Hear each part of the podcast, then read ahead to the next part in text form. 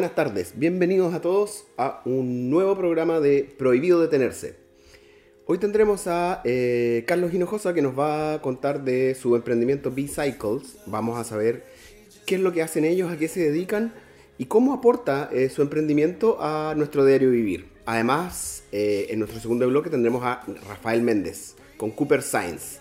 No se vayan chicos, nos vemos en un rato más y nos quedamos ahora con Jorge Regada escuchando una tremenda canción, artista local por cierto, Vieja. Querida, mi vida.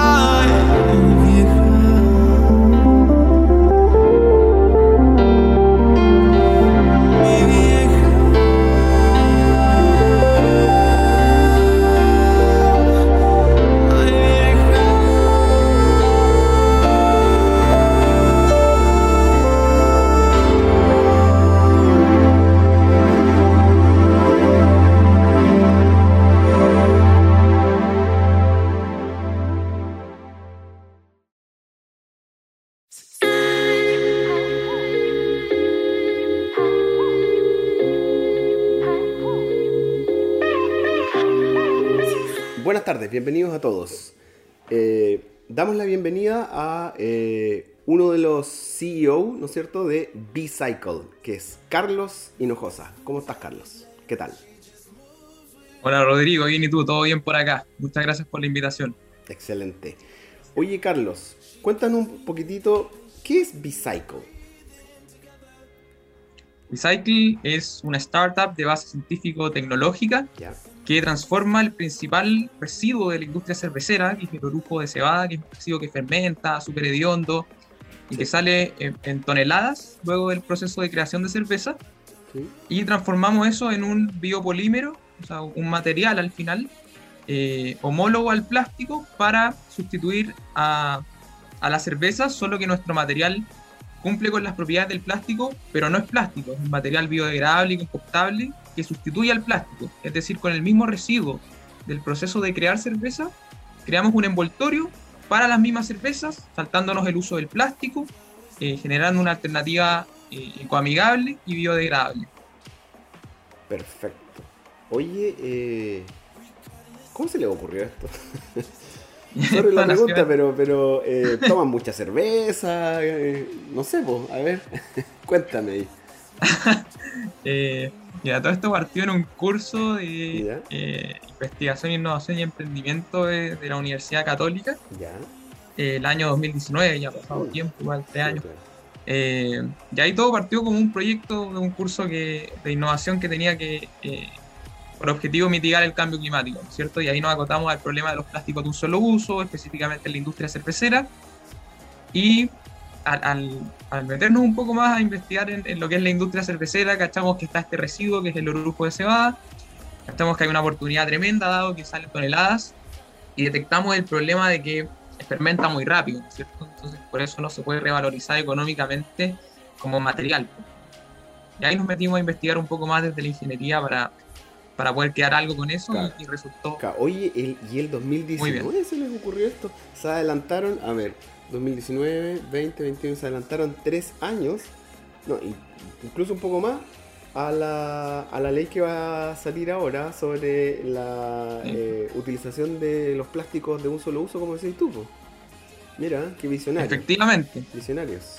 Efec- efectivamente, ahí ya, ya se veían venir en esos momentos. Eh, en ese momento ya estaba el proyecto de la ley REP, que es la ley de la responsabilidad extendida del productor, que promueve Sí. metas de recolección y valorización. Y ahora efectivamente se agregó la, la ley de los plásticos de un solo uso, que es mucho mejor. Excelente. Oye, y, ustedes pueden colaborar entonces eh, en, en las dos leyes, ¿no es cierto? Pueden atacar Efectivamente.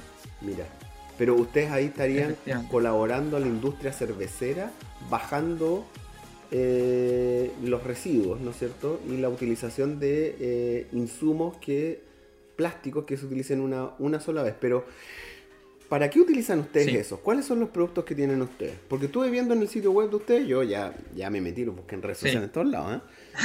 Soy súper sapo. y, Está bien. y, ¿Y cuáles son los productos que le ofrecen ustedes a, su, a sus clientes? Sí, ya hoy día tenemos nuestro, nuestro principal producto que es el packaging, el empaquetado de cervezas, ¿no es cierto? Que sustituye al plástico, que lo estamos trabajando con la eh, cervecera AB InBev, que es una multinacional que tiene marcas como Becker, Corona, Stella Artois, es la dueña de esas marcas. ¿Ya? Y particularmente ya estamos piloteando esto con su marca Becker.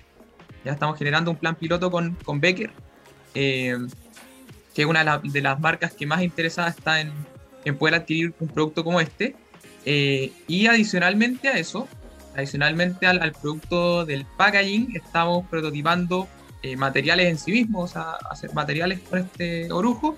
¿Ya? Y también eh, vimos la posibilidad y hemos estado investigando de transformar esto en comida, ¿no es cierto? Como en una barrita de cereal y en otros productos. Pero el principal producto actualmente es el packaging. A ver, wait. El empaquetado. Stop. Ya, tú tienes eh, productos para clientes que van, que van, que van en el área del packing, ¿no es cierto? Ya, súper bien.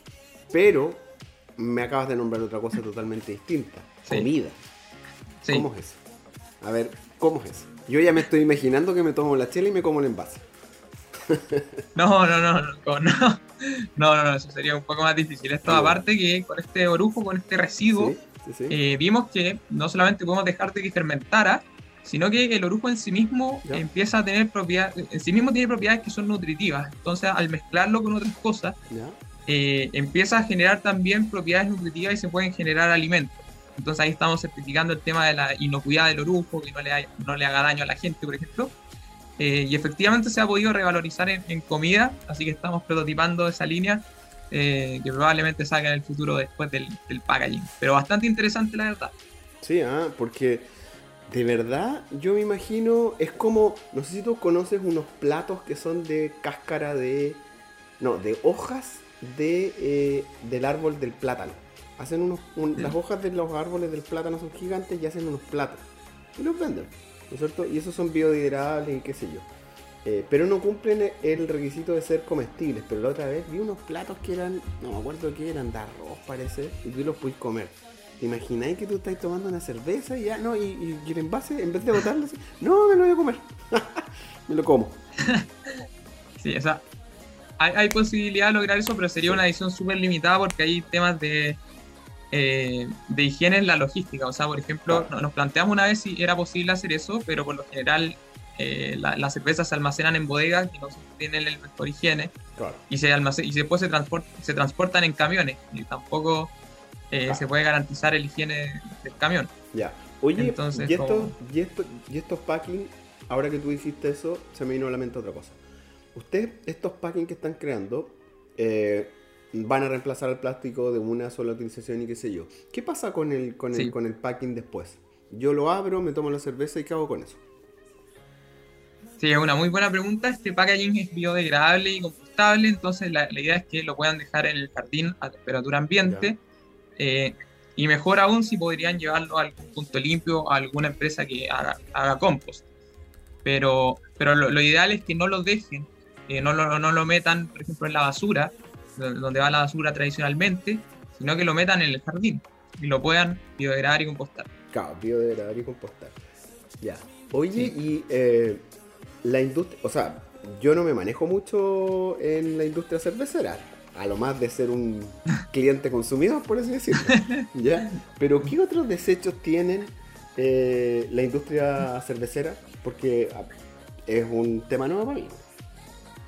La industria cervecera, bueno, en primer lugar tiene este orujo, este es como una semilla eh, como Ya. húmeda, que es lo que más sale, que fermenta y que es muy hedionda. ¿Ya? Tiene tallos de cebada también, Sí, eh, tiene todos los residuos líquidos del proceso de, de crear cerveza y aparte tiene los, los, los residuos que no, no corresponden a la cerveza en sí misma, sino que a otros procesos como el proceso empaquetado, que son residuos plásticos o, o de materiales, principalmente. Ya, y ustedes están atacando uno de, de- de esos desechos que tiene esa industria, ¿no es cierto? Sí, nosotros estamos revalorizando el que, es- el que más da oportunidad, que es el orujo de cebada, porque sale en toneladas. Entonces, como el residuo más abundante, Ya. y por lo mismo alcanza, se alcanza a empaquetar las cervezas con ese residuo, Ya. a la misma velocidad que se produce en cerveza. Ah, ya, o sea, tú utilizas la misma cantidad de la producción de cerveza versus la utilización para poder crear los packaging de esa cerveza. ¿Eso? Claro, sobra, o sea, se produce más orujo que lo que se usa en el packaging. Ya, entiendo. Mira, ya. Oye, y ya, ¿ustedes ahora tienen clientes? ¿Están en estado de, de venta? Eh, cuentan un poquitito como de la evolución del, del 2019 a la fecha. Sí, de la... respondiendo a la primera pregunta, sí, hoy día estamos principalmente con Becker diseñando este proyecto piloto que, que va a salir en los siguientes meses. Así que en primer lugar vamos a salir con Becker y después esperamos que con otras marcas de, de InBev. Eh, y respecto a la pregunta de cómo fue la evolución, ¿no es cierto? Desde el 2019 fue eh, dos años de prospección, o sea, porque es difícil desde el punto de vista de la ingeniería hacer que deje de fermentar ese orujo. Ya ese fue como el principal desafío tecnológico. Eh, entonces tuvimos que postular a fondos Corfo, a, pos- a postular a fondos de emprendimiento como Jam Chile, Ujú. y ahí nos fue bien, ganamos fondos en, en Jam Chile, ganamos eh, dos fondos Corfo el año pasado, Ya. y con eso estuvimos investigando principalmente a escala piloto industrial cómo poder automatizar esto. O sea, en primer lugar, que dejar de fermentar el orujo, y el segundo desafío es cómo hacer eh, que se puedan producir prototipos en alta velocidad. Porque, por ejemplo, hoy día existen máquinas para automatizar plástico, Claro. existen máquinas para automatizar cartón y otros materiales, pero no existe una máquina para automatizar orujo de cebada. Entonces, estaba como, ¿cómo hacíamos este prototipo a gran velocidad? Ya. Y a la, a la velocidad que hoy día se hacen los packaging, los empaquetados de plástico, eh, con el orujo de cebada. Ya. Y en, en eso no- nos, nos tomó todo el año pasado, pero lo logramos, así que estamos muy felices por eso. ¿Y cómo lo lograron? Sorry, ah, pero Lo súper. No, no, está bien. Eh, principalmente hubo un desarrollo ¿Diseñaron una tecnológico. máquina? No, no, ¿Ustedes la adaptamos-? ¿No? Ah, ya. Adaptamos una máquina, habían dos caminos. Efectivamente, uno era el que dices tú, de crear una máquina desde cero, Ah, o podría haber salido muy caro, y replicar la máquina podría haber salido aún más caro. Sí. Eh, y la otra era buscar y cranear cómo lo que ya existía lo podíamos adaptar al orujo. Y que no, no sabíamos si iba a funcionar. Ya. Entonces el proceso de plástico hoy día eh, se genera con unas eh, pelotitas que se llaman pellets. Y estas Sí. pelotitas de pellets son las que se inyectan en una inyectora. Y lo, lo que le da la, la forma a las botellas de plástico, a los empaquetados de plástico. Y nosotros vimos ese proceso y dijimos, bueno, ¿qué pasa si tratamos de generar un pellet que tenga las mismas propiedades o que se parezca tanto como queramos al plástico mecánicamente Sí. eh, y que lo pueda homologar? Y efectivamente logramos hacer unos pellets de lujo de cebada y hoy día lo estamos inyectando eh, para darle eh, forma a, a- a los materiales o a las cosas que queramos hacer. Pero fue un, de- fue un desafío tecnológico bastante difícil, la verdad, de bastante prospección. Eh, y con la ayuda de Corfo y con, lo- con el financiamiento lo, lo pudimos lograr. Ya. O sea, dos consultas. De mis primeras dos consultas. Yo, Sí. ¿en qué momento voy a ir al supermercado? Voy a agarrar una, una rica Becker. ¿No es cierto? Eh, y me voy a encontrar con el packing de ustedes. ¿Cuándo tú crees que podrá llegar a hacer eso? En septiembre y posterior a septiembre. Mira. Ahora, esto es gradual, o sea, no, no es que vayamos a estar en todos los supermercados No, no, de Chile y claro. esto llegue, o sea, se va a ir gradu- dando gradualmente a medida que aumentemos la capacidad O productiva. sea, Pero cuando tienes para el mes Sí. de más consumo. Van a lanzar para el mes de más consumo.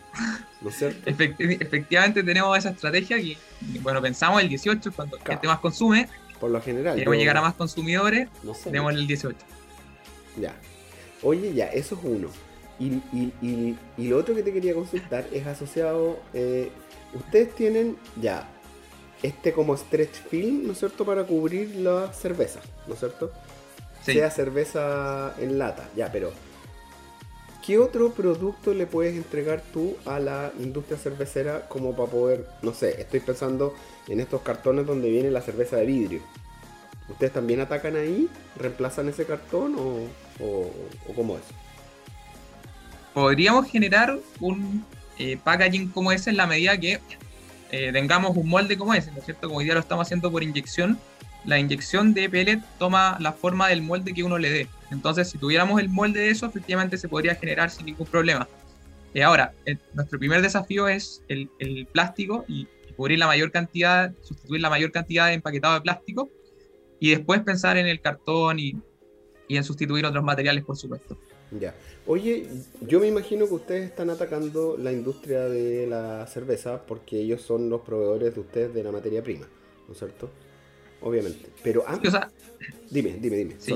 No, dime, dime no. que es, ah, ya, que es lo más atractivo como desde el punto de vista de cerrar el ciclo de los materiales, porque ahí eh, no solamente ellos nos pasan el orujo para que nosotros podamos abrir el ciclo de los materiales, sino que también cerramos el ciclo en la misma industria, o sea, ellos producen el- la cerveza, nos pasan el Claro. nosotros creamos el packaging, se biodegrada y se vuelve a crear el ciclo con la cerveza, entonces es plantear una economía circular tanto para ellos como para nosotros, eh, lo que sin duda también tiene una, una propuesta de marketing súper sólida para ellos. O sea, es decir, tenemos packaging sustentable, nos estamos preocupando por el medio ambiente. eh, lo que es muy bueno desde el punto de vista de la economía circular. Ya, oye, y, pero ustedes están como empresa ahora. Ustedes como empresa Sí. están, tienen un, un- un norte de estacionarse en ese mercado, en la industria cervecera, como, como clientes me refiero. O más adelante Sí, tienes, em- tienes em- pensado en... ¿Cuál es el norte de Bicycle? En primer lugar, y el primer norte que tenemos es efectivamente el de la industria cervecera, tanto en Chile como en algunas partes estratégicas de Latinoamérica, donde también están estas leyes de plástico de un solo uso, Claro. y algunos de estados de Estados Unidos, donde también se está incorporando esta parte de solo uso. Luego de eso, efectivamente nos queremos lanzar con otros productos también hechos del mismo residuo de cebada, eh, que puedan sustituir a los plásticos en general, o sea, distintos productos que puedan ser sillas, mesas, eh, posavasos, y también esta línea alimenticia que, que te nombraba al principio, Sí, claro. que es la que estamos prototipando. Ya. Mira, interesante, mobiliario. Mm. Oye, sí, es que no me, me lo imagino, pero no me lo imagino. Me lo estoy tratando Ah, ¿Cómo de- así? de imaginar en mi cabeza. ¿Cómo quedarían las terminaciones? ¿Sería seguro? ¿Sería bonito?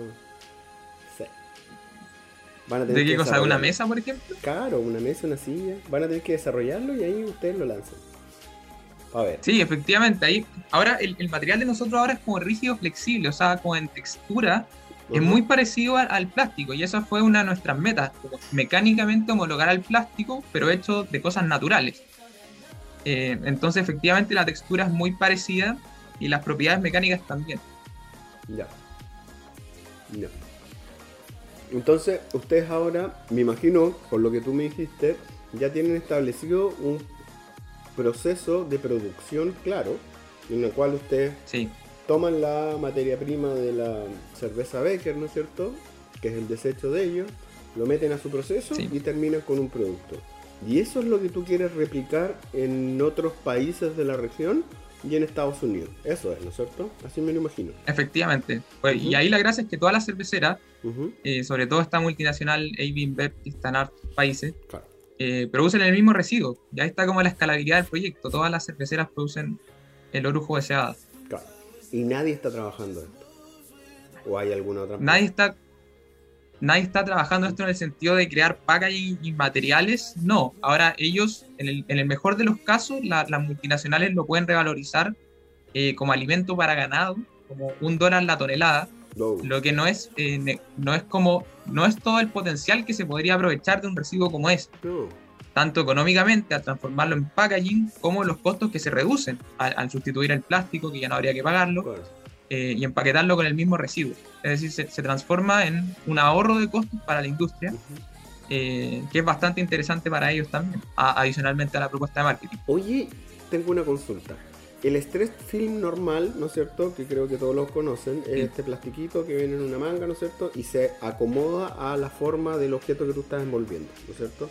Y lo puedes cortar de manera Sí. fácil y qué sé yo, es barato, es bien barato Sí, eh, y es asequible por, por todo el mundo. Las propiedades del plástico o el, o el, el producto de ustedes tiene las mismas características mecánicas que el otro, que el stress film de, de plástico. O sea, yo puedo envolver, ¿no es cierto?, Eh, una lata de cerveza, pero también puedo envolver otra cosa con, con el tema de ustedes, ¿no es cierto?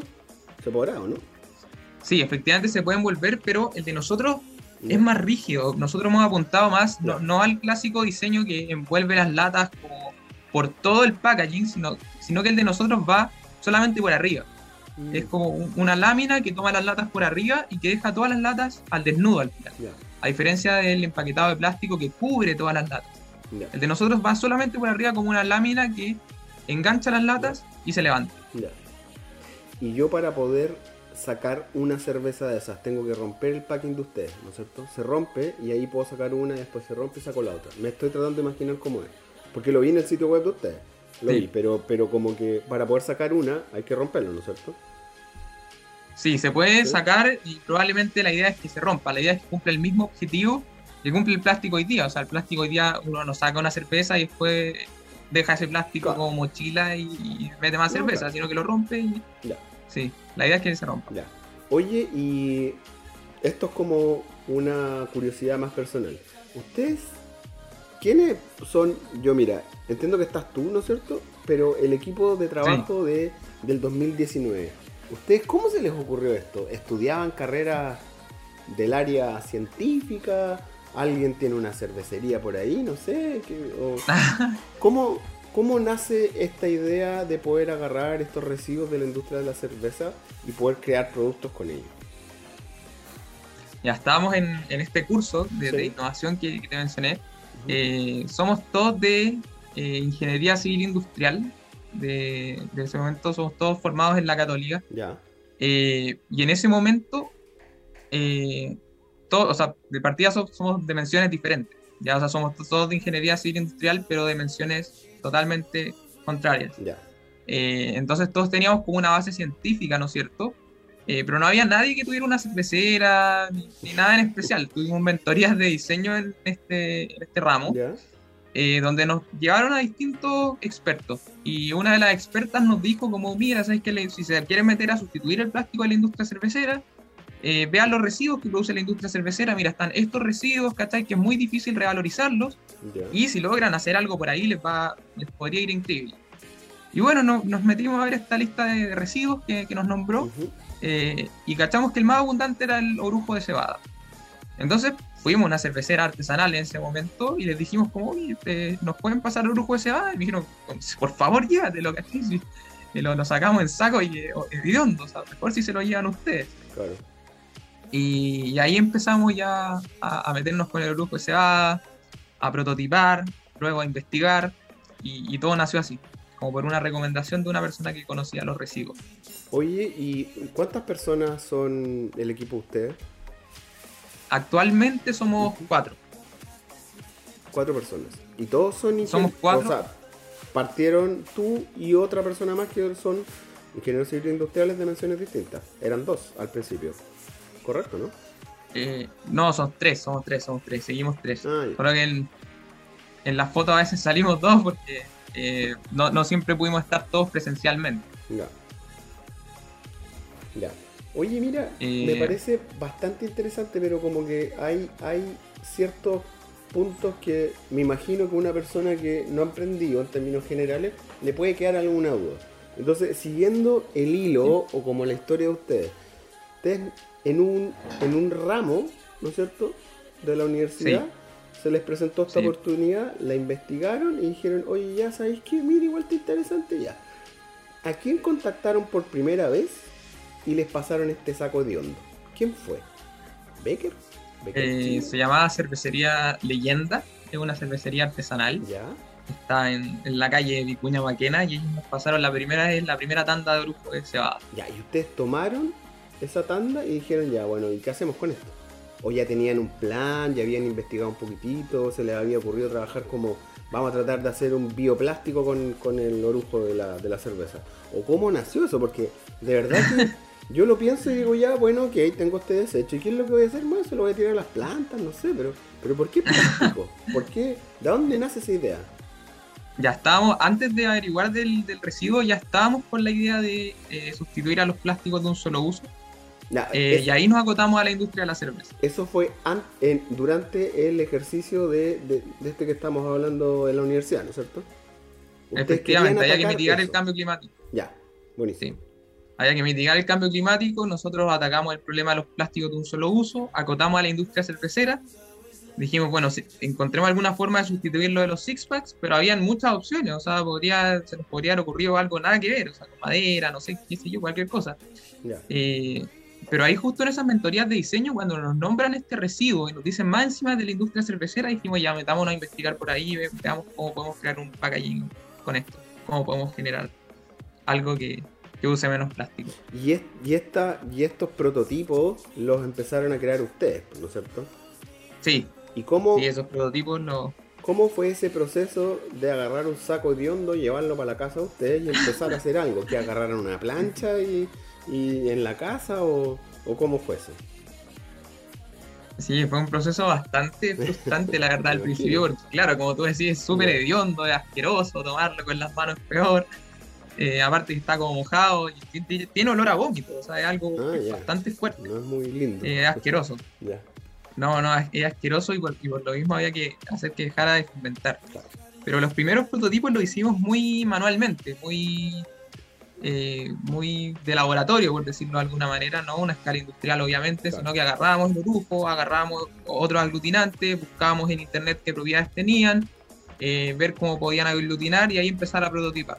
Luego con esa idea eh, nos pudimos adjudicar, fuimos seleccionados al mejor proyecto de ese ramo y ahí nos ganamos un fondo, de- el primer fondo que tuvimos de 2 millones Ya. y con eso ya nos pudimos meter a trabajar en un laboratorio de- del Centro de Innovación UC y ahí obviamente ya creció como eh, la, madurez del prototipo, o sea, ahí ya podíamos meter más cosas, teníamos más tecnología al alcance de las manos, eh, pero los primeros prototipos antes de ese, como te decía, eran algo muy manual, muy casero, muy, muy frustrante también porque se rompían. Eh, entonces, claro, fue un proceso bastante iterativo que nos tomó harto tiempo. O sea, de lo que yo estoy entendiendo, mira, es que lo estoy tratando de llevar a un caso de, que le estoy explicando a un alumno, a ti te estoy tratando de explicar hace tres años atrás. Mira, ¿sabéis que el proceso podría Ah. ser este, ¿cachai? Este, esta es la industria, la cerveza, este es el residuo, entonces anda, contáctate con una con una cervecería artesanal, pídele el, el saco de vómito, ¿no es cierto?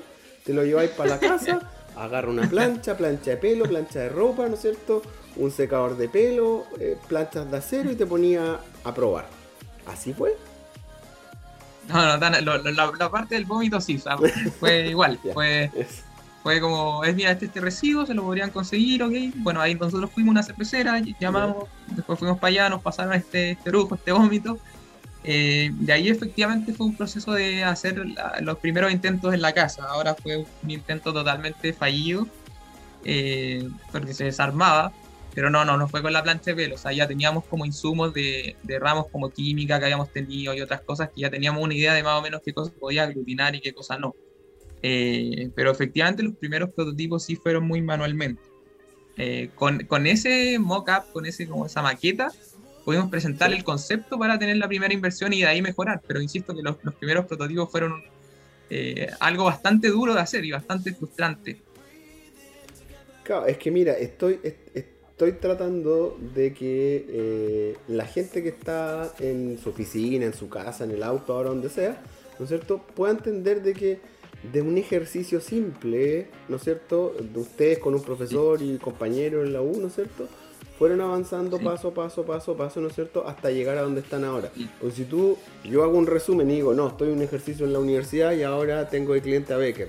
Es como, eh, ya, pero ¿y ¿cómo llegamos a eso? Porque ahora incluso... Sí, no, hay harto, hay harto entre medio, hay mucho entre medio. Claro, pues, entonces como que quiero tratar de, de generar ese hilo conductor para que la persona que está en la casa diga, bueno, en realidad yo también podría hacer algo con el desecho de otra industria, ¿no es cierto?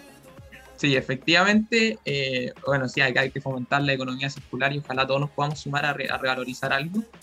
Eh, y el proceso prácticamente desde que fue ese ramo hasta lo que es hoy día fue, eh, claro, fue partió como algo sencillo, pero se va eh, complicando desde el punto de vista químico en la medida que uno va avanzando. Ya tiene que cumplir no solamente una maqueta que te dure dos días, sino un producto que, que te dure más de un año. Eh, entonces ahí postulamos a, a JAM, JAM Chile, Sí. eh, y ahí fuimos, conseguimos otro financiamiento que nos ayudó, por supuesto, a mejorar las propiedades del material. Pero insisto que acá lo que más había que tener e- era como aguante, o sea, no rendirse. Por ejemplo, en este ramo que estábamos en este curso de, de la U, Ya, eh, la idea era- de ese curso era generar startups. ya. Y la razón por la que no siguen todas las startups es porque a veces uno está en la U, bueno, no le sale dos, tres veces el prototipo y dice, ya, chao, no voy a seguir con esto. En el caso de nosotros fue que nos apasionaba tanto este tema de la sustentabilidad y sustituir los plásticos que no nos funcionó la primera vez, la segunda vez, la tercera vez, rompía el prototipo, pero seguimos igual, seguimos prototipando, logramos hacer la maqueta, levantamos financiamiento, postulamos a YAM, se seguía rompiendo el prototipo, levantamos el financiamiento, funcionó, luego escalamos a Corfo y ahí ya pudimos invertir más en que funcionara, pero, pero yo creo que lo que más hubo que tener es aguante, como se aguanta la, frustración de, de que fue difícil pasar del primer prototipo a algo que realmente funcionara. Ya, mira, ahí, ahí, ahí me queda un poco más claro y tuviste algo en el clavo, ¿ya? Que es eh, la persistencia, ¿no es cierto? Y estar ahí dándole, Sí. dándole, dándole, dándole y no, no bajar los brazos y, y claro, y, y esa persistencia es la que al final, donde ustedes están ahora, están parados ahora gracias a, a la persistencia de ustedes mismos. ¿no? Jam Chile, Corfo, Sí, eh, prototipar en el Centro de Innovación de la, de la UC, o sea, genial. Y aquí, localmente, en, en Concepción, ¿ustedes tuvieron alguna ayuda para el, el desarrollo del, del material? ¿O solamente fue... Sí, totalmente. No, no, en Concepción Ya. fue, y ahí venía como el- la parte más importante de, de la historia, que es lo que estamos hoy día. Eh, nosotros cuando nos adjudicamos el segundo corpo nos vinculamos co- con IncubaUD, ya que la, Ya. la incubadora de, de Concepción, ¿Ya? Que es increíble, ya es increíble porque tiene una red de contactos enorme, o sea, si tú tienes alguna duda en materiales te dan un contacto, si tú quieres acceder a algún medio eh, para poder ayudar a difundir, te ayudan, Eh, si tienes alguna duda te ayudan, si tienes duda en el servicio de impuesto interno, ahí están, Eh, entonces una incubadora súper completa. Y por otra parte, también estamos trabajando con la Universidad de Concepción, con UDT, que es la Unidad de Desarrollo Tecnológico de la, de la Universidad de Concepción, donde nos vinculamos desde el primer Corfo con ellos, ya que ellos tenían como el equipamiento de la inyectora, de la extrusora, ya tenían eh, experiencia en bioeconomía y en biopolímeros. Entonces, la mayor eh, cantidad del, del fondo Corfo, eh, de los dos fondos Corfo, la invertimos en ellos y trabajando junto a ellos, con- teniendo en cuenta las máquinas que tienen, el desarrollo que pueden lograr. Entonces, prácticamente hoy día toda nuestra producción está centrada en Concepción. Eh, específicamente en la Universidad de Concepción, la producción la, la hacemos hoy día con UDT, con la Unidad de Desarrollo. Tecnológico, y la incubación, todo lo que es este poten- pot- potenciamiento del, del emprendimiento, lo hacemos con IncubaOD. Eh. Oye, pero, pero, pero para septiembre ahí me pierdo un poco, porque usted, ustedes estaban pensando el 18 de septiembre, ¿no es cierto? O el mes de septiembre tratar Sí. de, de lanzar algo, ¿no es cierto? Al, Sí. al- al- al mercado. ¿Y eso lo van a lanzar al alero de, eh, de la UDT? ¿O ustedes ya están pensando más adelante en abrir una, una planta productiva propia? Ya las primeras unidades de septiembre, Sí. y el acuerdo al que ya hemos llegado es con, con UDT. Eh, va a ser con UDT porque alcanza, o sea, hoy día la, la, la, la Unidad de Desarrollo Tecnológico de la Universidad de Concepción posee las capacidades para las primeras demandas que tenemos, que son muy bajas comparado con respecto a toda la industria del plástico, por supuesto, y de ahí pensamos en escalar. Y justamente tenemos que resolver esa pregunta que, que te estás haciendo tú, de si algún día vamos a invertir en planta productiva o si vamos a tercerizar con una empresa que tenga más inyectoras, por ejemplo. Eh, y es muy probable que, que nos, nos, nos tiremos a tercerizar al final. Es muy probable que, Claro. porque es mucho más escalable el web. Claro. Mira, sí, porque yo no conozco mucho del área, pero conozco algunas empresas que trataron de sacar, claro, plásticos, pero no, no bioplásticos, sino que reutilización de plásticos, convertirlos en PET y volverlos de nuevo al ciclo, ¿no es cierto? Pero, eh, claro, yo conversaba con ellos en esa época y para lanzar una, una planta era una cantidad brutal de dinero, o sea, Primero eh, tenéis que tener un espacio, ¿no es cierto?, con ciertas condiciones para poder instalar tu maquinaria y eso ya es caro. Y las maquinarias, para empezar, como tú bien dijiste, no son maquinaria común, pues, ¿cachai? Para una, Exacto. para una empresa que en el caso de ellos querían reutilizar y revalorizar plásticos que estaban en desecho, no era la misma máquina que hace el plástico que agarra el pellet nuevo, por así decirlo. No les sirve. Entonces tuvieron que hacer algo muy parecido a lo tuyo. Tuvieron que modificar, buscar en la industria y encontraron unas pruebas en México y todo el tema. Entonces, claro, el modelo que planteas tú de tercerizar y tirarle, entre comillas, el cacho a otro que ya se dedica a eso y ustedes se dedican 100% a la investigación, desarrollo y comercialización del producto, no tanto a la producción, lo encuentro súper bueno. Súper, súper, súper bueno. Sí, efectivamente, es el modelo que, Asegurando productividad, efectivamente no- nos pasó, tuvimos la misma reflexión que tú, que al final invertir en una planta es mucho eh, dinero en espacio, en maquinaria, en personal, hay que mantener la planta eh, y uno no siempre sabe mantener una planta desde, desde- desde el principio, o sea, qué se hace con los residuos, qué se hace con la basura, eh, cómo, cómo se administra en generar una planta no es fácil. Entonces, claro, nuestro modelo va orientado en, en tercerizar, que ahorra todas esas variables. Lo que sí estamos evaluando en comprar eh, a corto o mediano plazo es una bodega donde eh, dejar como esto, esto que tercericemos y que no se Ya. distribuya al mismo día, dejarlo almacenado. Eso sí Claro. está dentro de, de nuestro plan. Ya, súper. Oye, ¿y eh, tienen al- alguna, al- alguna novedad que contarnos eh, desde para este año, aparte del lanzamiento que tienen en, en septiembre? ¿Algún nuevo producto? ¿Algún nuevo integrante en el equipo? Eh, o, o- o algo que quieran comentar ustedes? Sí, yo creo que la novedad más importante es que estamos en un programa de eh, prospección internacional e internacionalización con Chile-Massachusetts. Ya, que es una alianza internacional que está en el estado de Massachusetts, en Estados Unidos, eh, y en un programa apoyado por ellos y Corfo, quedamos dentro de los 100 seleccionados para eh, poder meter esto al corto mediano plazo en el mercado de Boston, en Estados Unidos, y mañana dar los resultados de los 16 como finalistas Mira. que van a ir como efectivamente a Estados Unidos, así que estamos atentos ahí, así nos toca o no, tenemos toda la fe, pero, pero sería bueno partir acá y seguir allá paralelamente en Estados Unidos. Yo creo que esa es la primera novedad y demostrar que, que los emprendimientos chilenos sí pueden hacer cosas interesantes en el extranjero también. Excelente. Súper. Te pasaste, Carlos, se nos, se nos ac- agotó el tiempo, pero eh, te quería dejar invitado. Eh, el programa Prohibido Detenerse eh, trata de entregarle experiencias, herramientas a todos los emprendedores, ¿no es cierto?, locales y, y del país, para que casos como el tuyo eh, se sepan y la gente en la casa diga, en realidad yo puedo emprender, yo lo puedo lograr. Así que muchas gracias, Carlos. Buenísima. El prohibido detenerse es en la casa de ustedes. Cuando quieran se comunican con nosotros y pueden estar con nosotros. Muchas gracias, Rodrigo, y qué buen título, ¿no? El del programa. Yo creo que refleja muy bien el emprendimiento que efectivamente es prohibido detenerse. Eso. Así que ahí los que están en la casa, motivarse a emprender, que todos lo podemos lograr. Excelente. Un abrazo, Carlos. Nos estamos viendo. Y ustedes Un abrazo, chau, chau. no se separen de nosotros. Volvemos en unos minutos más.